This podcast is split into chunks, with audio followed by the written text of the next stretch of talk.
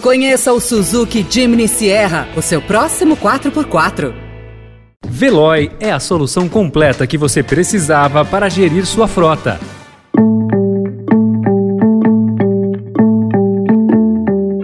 Olá, seja bem-vindo, seja bem-vinda. Começa agora mais uma edição do Notícia no seu Tempo. Esse podcast é produzido pela equipe de jornalismo do Estadão para você ouvir em poucos minutos as principais informações do jornal. Entre os destaques de hoje, entre 11 democracias, Brasil é o que mais muda a Constituição. Com a eleição no radar, fundos evitam investimento em estatais e a luta de refugiados afegãos para se adaptar ao Brasil. Esses são alguns dos assuntos que você confere nesta segunda-feira, 15 de agosto agosto de 2022. Estadão apresenta Notícia no seu tempo.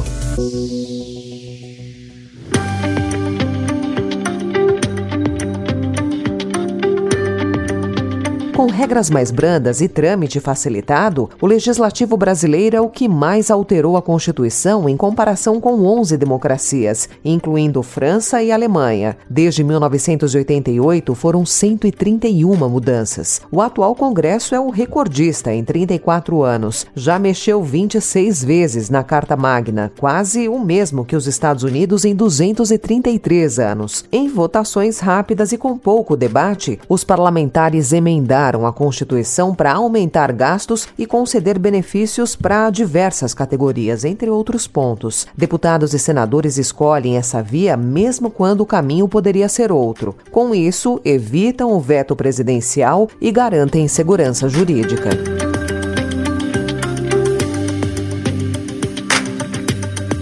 E o atual Congresso encerra a legislatura com mais uma marca, o que mais concentrou poderes nas mãos dos presidentes da Câmara e do Senado, algo sem comparação com esses outros 11 países democráticos. Sob os comandos do deputado Arthur Lira e do senador Rodrigo Pacheco, o poder decisório ficou ainda mais concentrado. Uma das mudanças promovidas pelo Congresso atual, que aumentou a concentração de poder nas mãos da cúpula, ocorreu nas medidas provisórias. Esse tipo de norma é assinada pelo presidente da República e entra em vigor imediatamente, mas precisa do aval do Congresso para se tornar lei.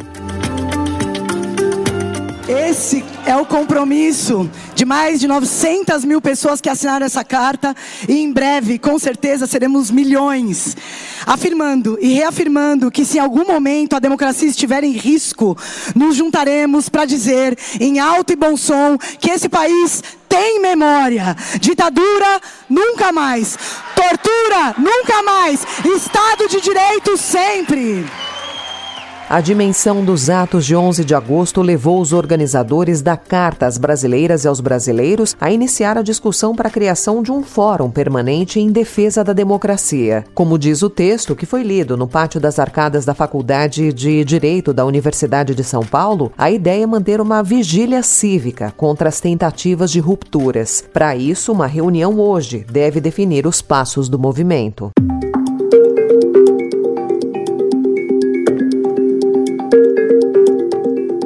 E às vésperas das eleições presidenciais, os fundos de investimento brasileiros demonstram receio em relação às estatais. Os investimentos feitos por eles nas companhias públicas estão no menor nível desde 2008, com 36 bilhões de reais em ações dessas empresas. O volume, considerando os dados de meados de agosto, representa queda de 43% em relação ao fim de 2021 e de 71% comparado ao de 2019, momento pré-pandemia, quando se atingiu a máxima histórica de 124 bilhões e meio de reais. Administradores de fundos apontam incertezas em relação à gestão em eventual troca de governo.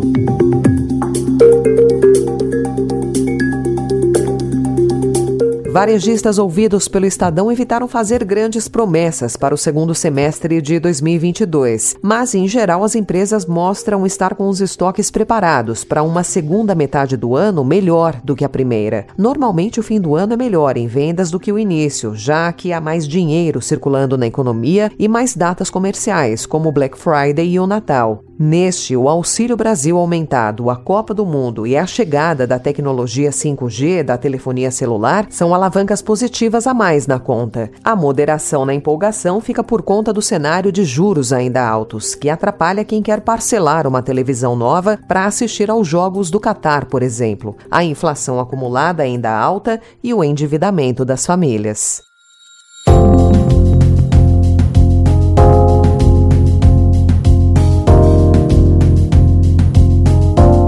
Estadão também informa hoje que crianças superdotadas enfrentam dificuldades na escola e os pais reclamam que faltam recursos extras para explorar o potencial dos filhos. Especialistas apontam despreparo dos professores que não observam o lado emocional atrás dos talentos. É difícil até comprovar a superdotação, pois o exame é caro. Existem habilidades que não são captadas pelos testes de inteligência, como as artísticas e corporais. Por isso, superdotados e suas famílias sofrem sofrem. Especialistas alertam também que é preciso diagnosticar os superdotados ainda na primeira infância.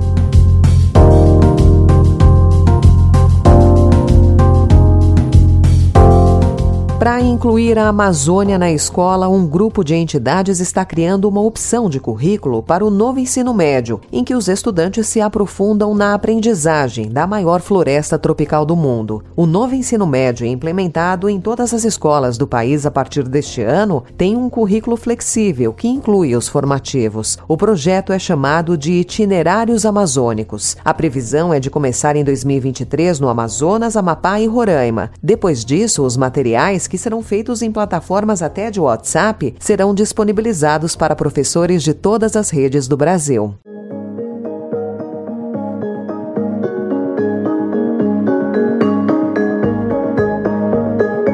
Também hoje, o Estadão destaca a burocracia e a adaptação que dificultam a vida de refugiados afegãos no Brasil. Pelo menos 12 mil afegãos escolheram o país como destino desde a queda de Cabul, há um ano. E destes, 5.651 conseguiram o visto até o dia 9. As embaixadas responsáveis por processar vistos têm fila até janeiro. No Brasil, a língua e os costumes dificultam a integração dos que fugiram do Talibã no ano passado. Notícia no seu tempo. She's got it. Simona Halep takes the title in Toronto. One of the great champions of the game. Bia Haddad viveu uma semana quase perfeita. A brasileira só não conseguiu passar pela romena Simona Halep. Ontem, na final do WTA 1000 de Toronto, no Canadá, ela foi superada por 2 sets a 1. Apesar da derrota, Bia vai surgir em 16º lugar na atualização do ranking da WTA hoje. É a melhor posição da carreira dela.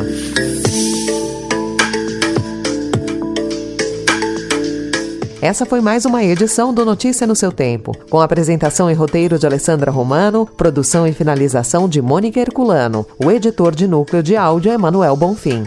Obrigada pela sua escuta até aqui e uma excelente semana para você. Você ouviu Notícia no seu tempo. Conheça o Suzuki Jimny Sierra, o seu próximo 4x4. Procurando a rota mais inteligente para gerir sua frota? Veloy é a solução completa que você precisa. Acesse veloy.com.br/empresa e descubra um caminho prático e eficiente para a gestão da sua empresa.